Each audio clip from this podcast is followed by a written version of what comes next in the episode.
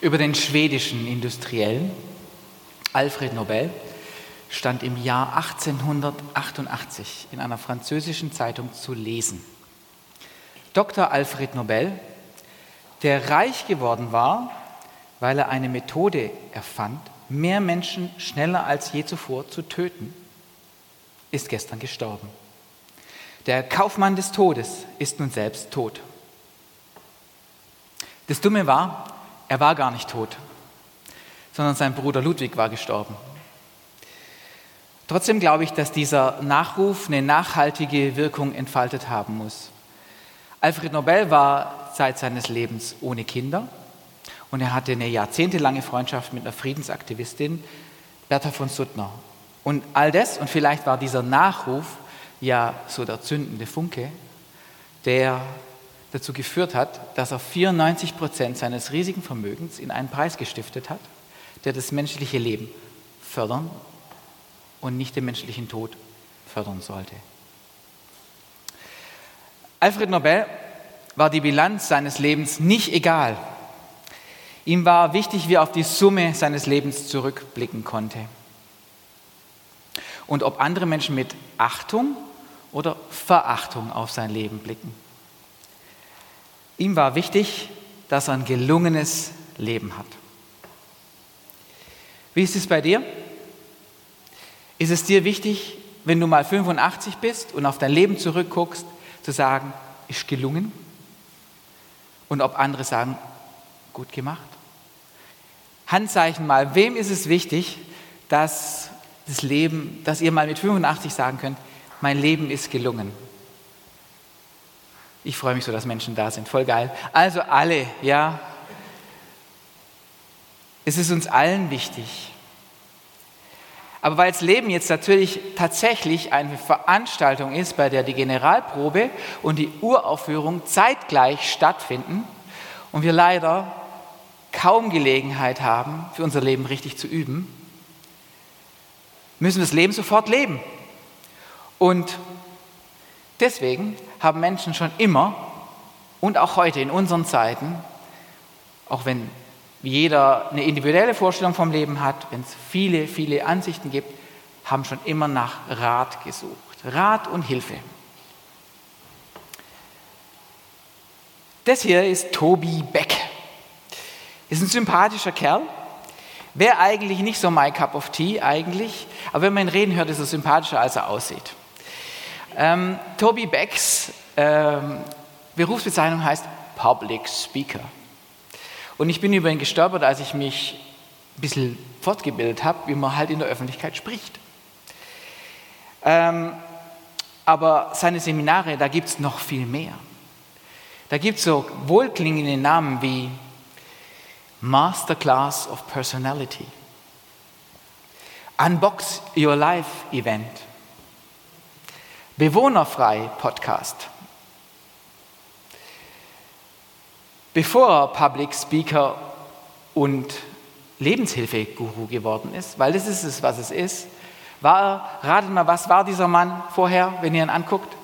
Richtig, Steward, Flugbegleiter, war er. Und er sagt coole Sachen, wie zum Beispiel, er hat bis, bis letztes Jahr noch als Steward gearbeitet, wo er mega erfolgreich ist. So sieht es jedenfalls aus. Er sagt, mit dem, was du tust, musst du Menschen dienen. Und seine Ansicht zu Familie und Treue ist 1a. Und trotzdem ist es sehr intensiv und ich habe mir schon manchmal überlegt, ihn zu entfolgen, weil es auch, ja, da ist viel Lebenshilfe, viel, viel seelische Beratung. Es geht weit über, wie spricht man denn in der Öffentlichkeit hinaus. Und solche Leute wie Tobi Beck gibt es zuhauf im Netz. Das Bedürfnis der Menschen nach Rat und Hilfe ist ungebrochen groß. Und da haben wir als Predigteam uns gedacht, das können wir auch und noch billiger. Weil ich habe versucht herauszufinden, trotz intensiver Recherche, was so eine Masterclass of Personality kostet. Ich konnte es euch nicht sagen, aber günstig wird es nicht sein. Und da wir hier in Stuttgart sind, machen wir eine Predigtreihe, die heißt Lebensweise. Und die ist nicht billiger, sondern günstiger. Das ist ein großer Unterschied. Weil wir die Weisheit, Literatur der Bibel anzapfen wollen. Und das, was da steht in der Bibel, das ist ungefähr ziemlich genau das Gleiche, was Tobi Beck und Konsorten auch sagen. Bisschen älter, aber viele Dinge sind genau gleich. Deswegen gibt es unsere Predigtreihe Lebensweise mehr als Sprüche geklopft. Und der Michel hat am Anfang euch so ein bisschen in die Predigtreihe mitgenommen. Da gab es vier A's, wenn ihr euch erinnert. A wie Angebot, A wie Annäherung, A wie Alltag, A wie Anfang. Angebot heißt, dass die Sprüche mit offener Hand gegeben werden, dass du sie nehmen kannst oder auch lassen kannst. Es ist keine Drohung. Annäherung heißt, die Sprüche stimmen oft, aber sie stimmen nicht immer. Jeder von euch hat schon mal das Erlebnis gehabt, dass das, was da steht, halt nicht wahr geworden ist.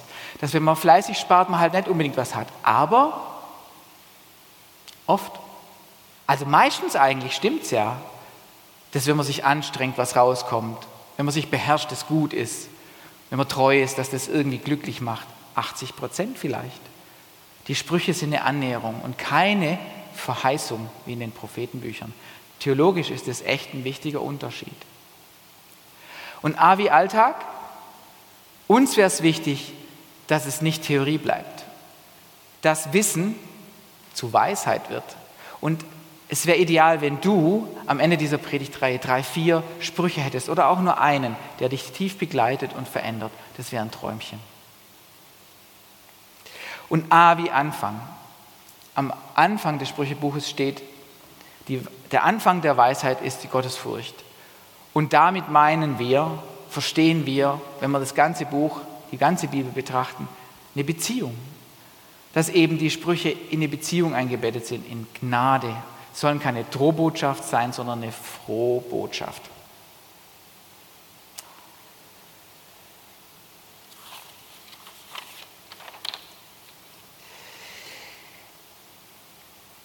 Eben nicht nochmal eine Forderung, eben nicht nochmal das muss ich jetzt auch noch machen. Eben nicht nochmal eine Selbstoptimierung. Und heute, heute machen wir weiter mit Sprüche 1631, schon mal ähm, genannt worden. Freut mich, wenn du in deiner eigenen Übersetzung liest. Kommt nämlich natürlich immer verschieden rüber. Ich habe hier die Schlachter 2000 mitgebracht. Da steht, graue Haare sind eine Krone der Ehre. Sie wird erlangt auf dem Weg der Gerechtigkeit. Hä? Was heißt es? Ich habe versucht, es mal zu analysieren und was mir, wie ich es verstanden habe, im Gespräch mit meiner Frau habe ich übrigens festgestellt, dass sie es ganz anders verstanden hat. Jetzt gebe ich euch mal meine Interpretation. Graue Haare lese ich da, Krone der Ehre und Gerechtigkeit. Übersetzt auf, auf Neudeutsch würde ich sagen, für ein gelungenes Leben, graue Haare, Krone der Ehre, ist Gerechtigkeit unverzichtbar. Das ist der Rat heute. Gerechtigkeit ist ein Riesenwort. Und wenn man sich mal damit beschäftigt, dann kommt jedem sofort irgendwie eine Ahnung, was Gerechtigkeit ist, aber eine genaue Definition ist echt schwer.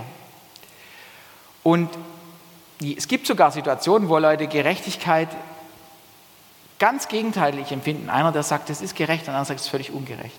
Aber grob geht es bei Gerechtigkeit um Ausgleich, um Fairness, um Chancen. Aber viel mehr noch als, ich habe also versucht, irgendwie so eine Brain-Definition von Gerechtigkeit zu finden. Und viel mehr noch als das ist Gerechtigkeit eigentlich ein Gefühl. Ihr glaubt mir nicht? Ich behaupte, Gerechtigkeit ist ein Gefühl, das neben Neid, Angst, Eifersucht, Liebe und Hass eines der mächtigsten menschlichen Gefühle ist. Und zwar genau, eigentlich genauer gesagt, das Gegenteil von Gerechtigkeit, das Gefühl von Ungerechtigkeit. Dieses Gefühl hat die französische Revolution begründet, hat Ideologien begründet, die Welt in Ost und West geteilt, sie an den Rande der Vernichtung gebracht. Glaubt ihr mir? Es gibt bestimmt andere Beispiele. Gerechtigkeit ist ein mächtiger Begriff. Und dieser Spruch bringt ihn in Zusammenhang mit gelungenem Leben. Jetzt ist aber die Frage, stimmt es so, diese Verknüpfung zwischen, willst du ein gelungenes Leben haben, dann lebe gerecht. Ich habe mir überlegt, ist es überhaupt wahr? Und wenn das wahr wäre, dann müssten ja Menschen, an die wir jetzt zurückdenken und sagen, die haben ein gutes Leben gelebt, die haben ein Leben, von dem wir Achtung haben, gelebt, die müssten ja gerecht gelebt haben. Und da kommen mir schon ein paar Beispiele. Zum Beispiel Nelson Mandela. Gelungenes Leben hat echt was bewirkt. Wir haben alle Achtung und es ging mega um Gerechtigkeit. Martin Luther King, Mutter Teresa, Fällt euch noch jemand ein? Ruft mal raus. Irgendeine berühmte Persönlichkeit, vor der wir Achtung haben. Wie haben die gelebt? Haben die vielleicht auch ungerecht gelebt oder gerecht? Habt ihr noch Namen?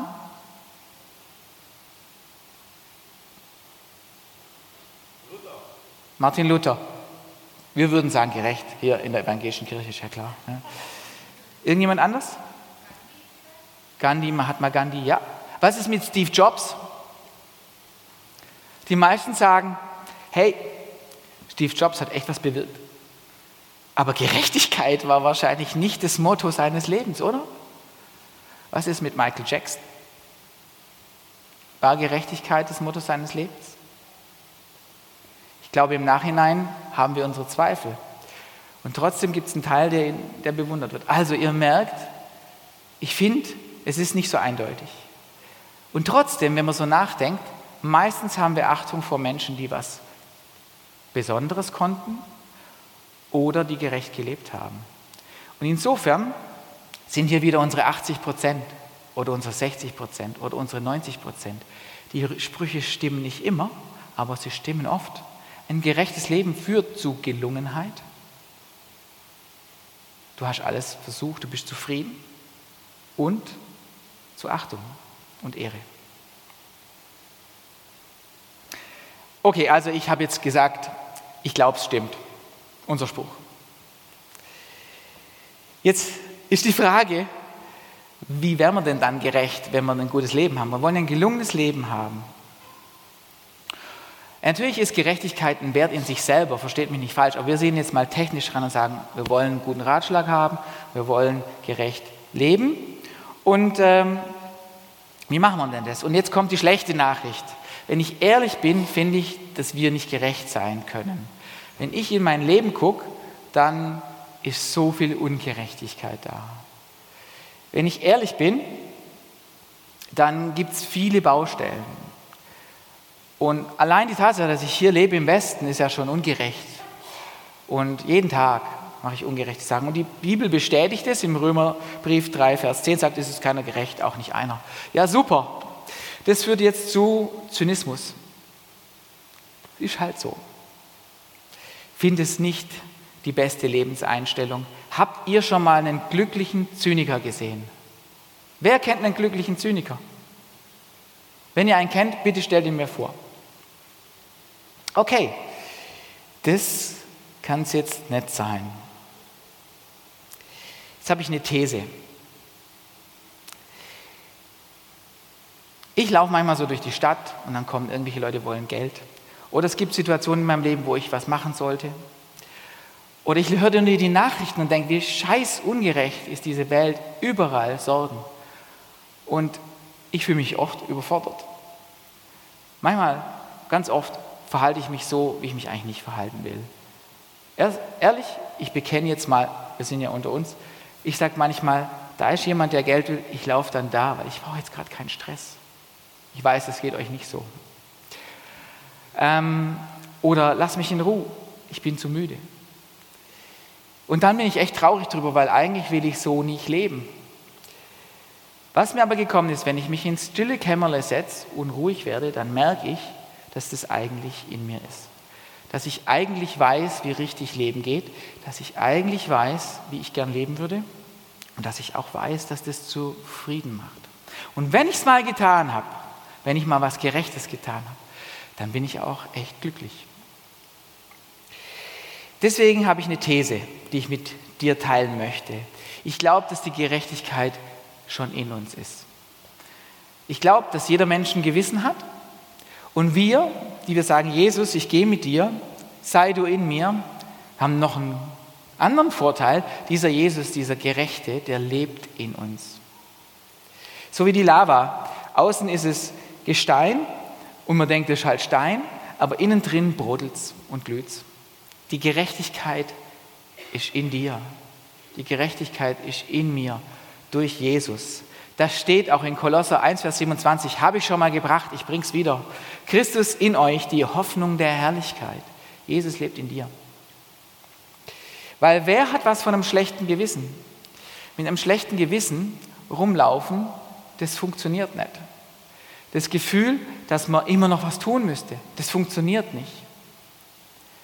Ich habe, ich habe jetzt eine ganz wichtige Nachricht für dich. Gott hat kein Interesse daran, dass du dich schlecht über dich fühlst. Ich glaube, dass man das erstmal glauben muss. Gott hat ein Interesse daran, dass du dich gut über dich selbst fühlst. Huch. Ich übersetze es mal für die Frommen. Im biblischen Sprech heißt, Gott hat ein Interesse daran, dass du dich gut fühlst über dich selber. Heißt im biblischen Sprech, du hast Frieden und du fühlst dich geliebt. Ich glaube, dass Gottes Willen. Und ein schlechtes Gewissen hat noch niemand was gebracht. Also, wie funktioniert es dann? Weil so richtig gut, so zufrieden bin ich auch nicht. Also wenn die Gerechtigkeit in uns ist, dann ist doch die Frage, wie lassen wir es raus? Und da habe ich heute eine These und einen Trick, den ich gerne mit dir erkunden möchte. Und wichtig ist dabei ein Satz, den mein Lieblingspodcaster sagt, der heißt, Boring is way underrated. Langeweile wird massiv unterbewertet. Hä? Was heißt es? Der Kniff wäre, dass Langeweile sexy wird. Warum sage ich das? Es ist so, dass wir Menschen so funktionieren, dass wir das, was wir in kurzfristiger Zeit erreichen können, massiv überbewerten und das, was wir in langfristiger, Jahre, Jahrzehnte Zeit erreichen können, über die Spanne unseres Lebens massiv unterbewerten. Warum ist es so? Vielleicht hat es was damit zu tun, dass wir eigentlich Höhlenmenschen sind. Wir sind eigentlich Höhlenmenschen. Und wenn du in der Höhle lebst und weißt, dass du jetzt irgendwas Essen herkriegen musst und dass da ein Tiger draußen lauert oder was auch immer, dann denkst du nicht an deine Rente. Und es ist wirklich in uns noch drin. Wir denken die nächste Woche, den nächsten Tag, die nächsten Monate, maximal ein Jahr. Das ist unsere Spanne. Aber Jahre, Jahrzehnte denken wir nicht. Wir haben Probleme mit kumulativem Denken. Denken, wenn ich heute ein bisschen was mache, dann am Ende wird es viel, wenn ich es jeden Tag mache. Wir haben massive Probleme, noch viel mehr, mit exponentiellem Denken. Ich glaube, das haben wir alle in der Pandemie erfahren, dass kumulatives und besonders exponentielles Denken nicht unsere Stärke ist. Und wir sind super im kurzfristigen. Und ich glaube jetzt, dass das, was wir jeden Tag automatisch tun, dass da der Schlüssel liegt für ein gelungenes Leben.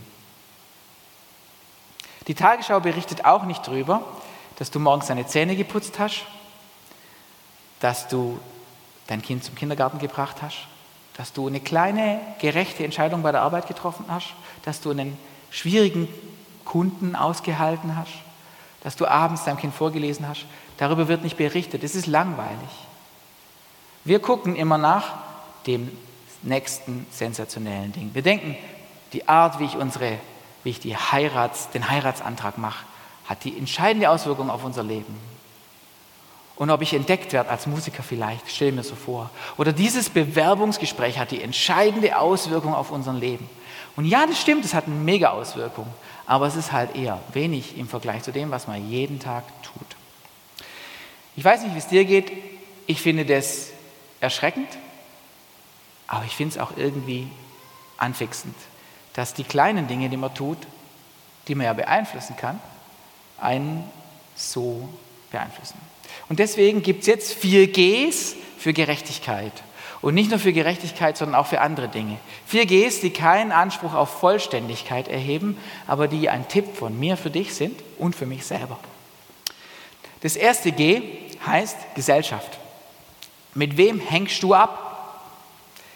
Ich meine, alle haben es schon mal gehört, die Gesellschaft prägt uns. Man sagt im Deutschen so schön, es färbt ab. Wenn du mit jemandem zusammenhängst, der grün angemalt ist, dann bist du irgendwann auch grün. Und ich habe das sicher auch schon im moralischen Zusammenhang gehört. Hey, häng nicht mit den falschen Leuten ab. So meine ich es nicht, aber dieser Mechanismus ist trotzdem da. Das heißt, wenn Menschen, mit denen ich abhänge, die haben Meinungen zum Thema Gerechtigkeit, ob es sich lohnt, für sich Schwachen einzusetzen, die haben Meinungen und Werte und das wird mich prägen. Will ich jetzt sagen, dass wir nur mit den Gerechten abhängen sollen? Will ich jetzt sagen, dass ich nur mit meinen Buddies abhängen soll, mit denen es mir gut geht? Oder mit denen, die es besser checken als ich, weil da kann ich was lernen? Nein, ganz sicher nicht. Das ist nicht das, was ich sagen will. Jesus hat es auch nicht gemacht. Und ich glaube, wir müssen mit Menschen abhängen, die anders sind als wir, die vielleicht in unseren Augen Loser sind. Wir müssen mit denen abhängen, die uns herausfordern, weil da passiert was. Aber was wir machen müssen, ist, wir müssen es bewusst tun. Wir müssen uns überlegen, mit wem hängen wir ab und wie beeinflussen die uns. Also ich persönlich bin ja immer der Meinung, die beeinflussen mich nicht. Ich habe ja eine Meinung. Aber ich bin auch gut im Selbstbetrug und du bist wahrscheinlich nicht so. Du bist dir dessen bewusst, denke ich mal. Genau, also bewähle bewusst, mit dem, wem du abhängst und wie viel. Das nächste ist Gewohnheiten. Nein, Gewohnheiten sind das mächtigste menschliche Verhalten überhaupt. Glaubst du das? Also, wie gesagt, wenn ich einen Durchbruch habe auf der Bühne, dieses ähm, hier Bewerbungsgespräch oder die eine gute Performance oder die immer wieder gute Performance, das ist was, was unser Leben beeinflusst. Oder wenn mir ein Schicksal passiert, das beeinflusst unser Leben. Aber Gewohnheiten, was, was wir jeden Tag machen, beeinflusst unser Leben kumulativ viel mehr. Deswegen haben Gewohnheiten Macht. Ich weiß nicht, ob du das kennst. Es gibt im Talmud so einen schönen Satz, den finde ich immer wieder beeindruckend, wenn ich ihn lese und mich darauf einlasse. Der heißt, achte auf deine Gedanken, denn sie werden Worte. Achte auf deine Worte, denn sie werden Handlungen. Achte auf deine Handlungen, denn sie werden Gewohnheiten. Achte auf deine Gewohnheiten, denn sie werden dein Charakter. Achte auf deinen Charakter, denn er wird dein Schicksal. Als ich das erste Mal gelesen habe, hat es mich umgehauen. So wahr und so erschreckend. Und gleichzeitig so viele Chancen. Deswegen denk deine Gewohnheiten vom Ende her.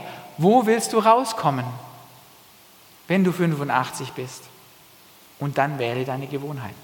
Hört sich so einfach an, gell? Ist nicht so einfach umzusetzen. Das nächste G, ups, ist Gottvertrauen. Klar, wir sind in der Kirche, es muss Gottvertrauen kommen, logisch, ist aber so. Wer hier hat bei der Arbeit schon mal den Satz gehört, es geht halt ungerecht zu, so ist es halt. Bitte Handzeichen. Hat es schon irgendjemand gehört? Ein paar, doch einige. Gell? Also, ihr kommt irgendwo hin und sagt, es ist ungerecht, wir sollten es ändern. Ist halt so.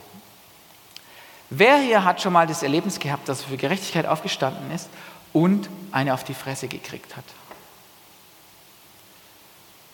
Diese Erfahrung kann man machen. Man kann selber der Depp sein.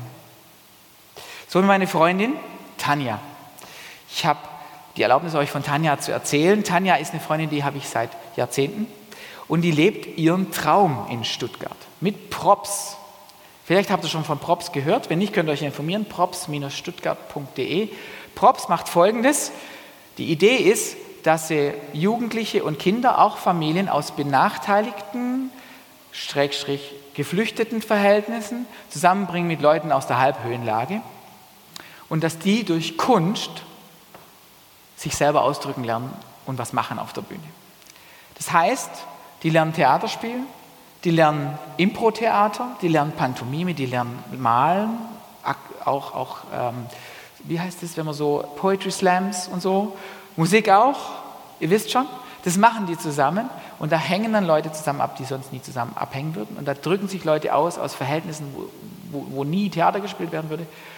Das hat einen Mega-Effekt. Das ist ein Riesending. Es war jetzt weniger durch die Pandemie, aber es kommt wieder. Und ich finde es der Hammer. Tanja hatte schon diesen Traum schon immer. Sie hat mir als Teenager am Telefon erzählt, weißt die Jugendlichen, die sind mir so am Herzen. Das bricht mein Herz, wenn ich jemanden sehe, der aus dem, aus dem schlechten Milieu kommt und das einfach weiterlebt. Und sie lebt ihn. Aber ich kann euch auch sagen, dass es sie was kostet. Sie verdient nicht so viel, wie sie bräuchte. Sie hat viele Verzichte. Jetzt erst gibt es ein Funding, aber das ist nicht so toll, aber es wird. Tatsächlich verzichtet sie auf was und sie braucht Gottvertrauen, um das zu tun. Aber eins frage ich dich und frage mich, wer wird am Ende seines Lebens zurückblicken und sagen, es war gelungen? Die Tanja oder der, die, die auf Nummer sicher gemacht hat? Ich glaube, ich weiß die Antwort. Deswegen braucht es Gottvertrauen. Und letzte G ist die große Perspektive. Wir müssen einfach verstehen, was geht. Wir müssen verstehen, dass unser Leben ein Tanker ist und nicht ein Schnellboot. Kennt ihr auch den Vergleich, aber ich finde ihn immer wieder gut. Hey, wenn du heute eine falsche Entscheidung triffst, dann geht es nicht unter. Und wenn du heute eine gute Entscheidung triffst, verändert sich noch nicht alles. Das entspannt doch. Perfektionismus ist fehl am Platz, sondern Durchhaltevermögen, Treue. Damit, mit diesem Verstehen und entspannt und ruhig wählen, kommen wir weiter als mit schlechtem Gewissen.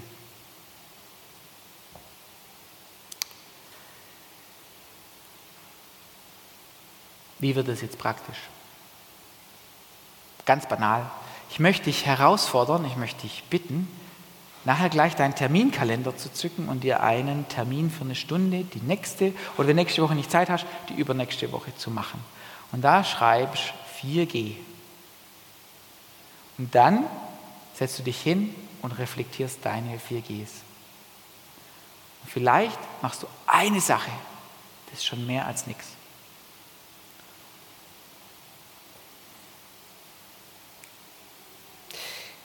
Denk dran, dass die Gerechtigkeit durch Jesus in dir ist. Du musst es nicht produzieren, aber du musst es rauslassen. Du darfst es rauslassen. Und du kannst Gewohnheiten entwickeln mit diesem Megapotenzial von den 80 Prozent deines Lebens. Das ist nicht der eine Event, der kann es auch sein, aber es sind die vielen kleinen Events, die am Ende zu einem gelungenen Leben führen. Weil Christus in uns ist, in dir ist, in mir ist, die Hoffnung der Herrlichkeit. Damit aus Wissen Weisheit wird und du ein gelungenes Leben hast. Amen.